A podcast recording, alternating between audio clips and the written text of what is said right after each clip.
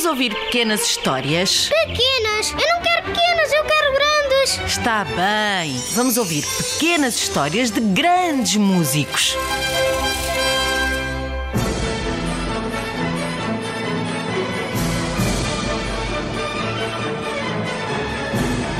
Esta é Carmen, uma das óperas mais famosas de todos os tempos. O que é pena é que o seu autor morreu sem saber que a obra era um enorme sucesso. O compositor chamava-se Alexandre César Leopoldo Bizet. Como? Alexandre César Leopoldo? Não, foi o Jorge Bizet. Foi Jorge, Jorge Bizet, tenho a certeza absoluta. Sim, tens razão. O que poucas pessoas sabem é que o nome com que ele foi registado não é esse.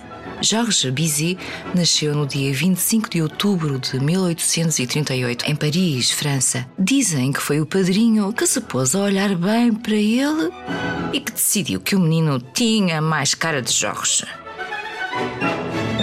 Ou não terá sido ele próprio mais tarde a decidir que gostava mais de Jorge do que Alexandre César Leopoldo? Hum? Seja como for, o facto é que a família de Jorge Bizet era especial. O pai foi cabeleireiro e barbeiro, mas conseguiu tornar-se compositor, amador e professor de canto. A mãe era pianista. O tio também era cantor e professor de voz. E a sua prodigiosa tia ensinava solfejo no Conservatório de Paris desde os 13 anos. O rapazinho depressa deixou os jogos e brincadeiras de rua típicas das crianças da sua idade para aprender música e aos quatro anos já tocava muito bem piano. Conta-se até que um dia, durante uma aula de canto que estava a dar, o pai ouviu a vozinha infantil do filho a cantarolar do outro lado da porta.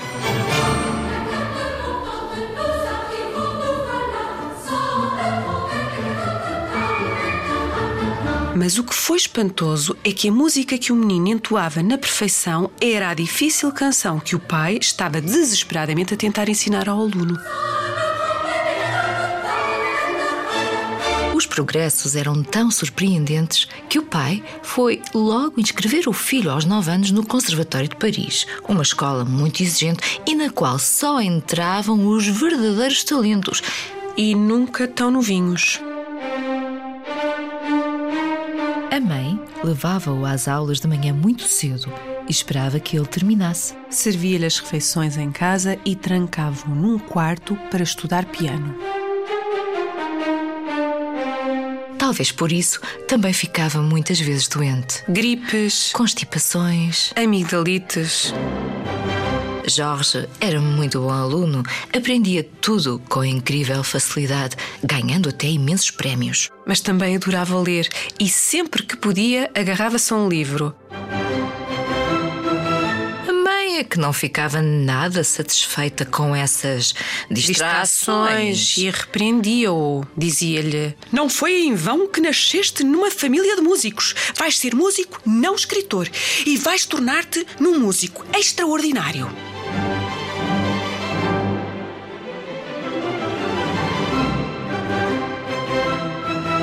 E assim foi. Escreveu a sua primeira sinfonia aos 17 anos. Uau!